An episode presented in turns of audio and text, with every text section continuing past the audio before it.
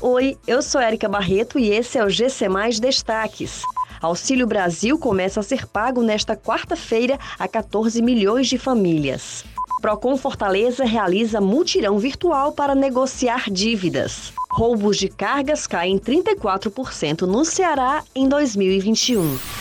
Mais de 14 milhões de famílias passam a receber nesta quarta-feira o primeiro pagamento do Auxílio Brasil, criado pelo governo federal após encerrar o programa Bolsa Família. A previsão é de atender os beneficiários do programa extinto e incluir mais 2 milhões e meio de pessoas. O benefício médio neste mês será de R$ 217,18. O Procon Fortaleza iniciou o mutirão virtual Procon Zera Dívida. Pelo menos 26 empresas confirmaram participação no feirão, que segue até o dia 3 de dezembro pela internet. Bancos, operadoras de cartão de crédito, empresas de telecomunicações e colégios integram a lista do feirão. Também participam as concessionárias de energia e de água e esgoto.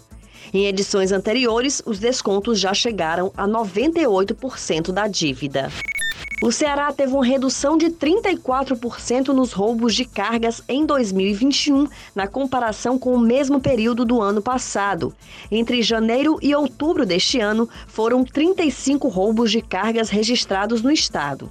No ano passado, 63 ocorrências desse tipo foram contabilizadas. Só no mês de outubro de 2021, houve uma redução de 33,3% nos roubos de cargas no Ceará.